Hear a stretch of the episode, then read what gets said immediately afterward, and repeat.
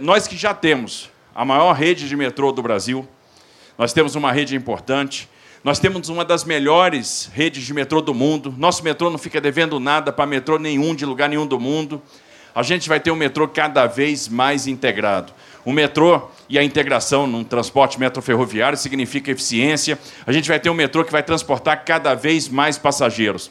Quando estiver pronto esse trecho, né, operando da Penha até a Vila Prudente, a gente vai agregar mais de 300 mil passageiros no sistema.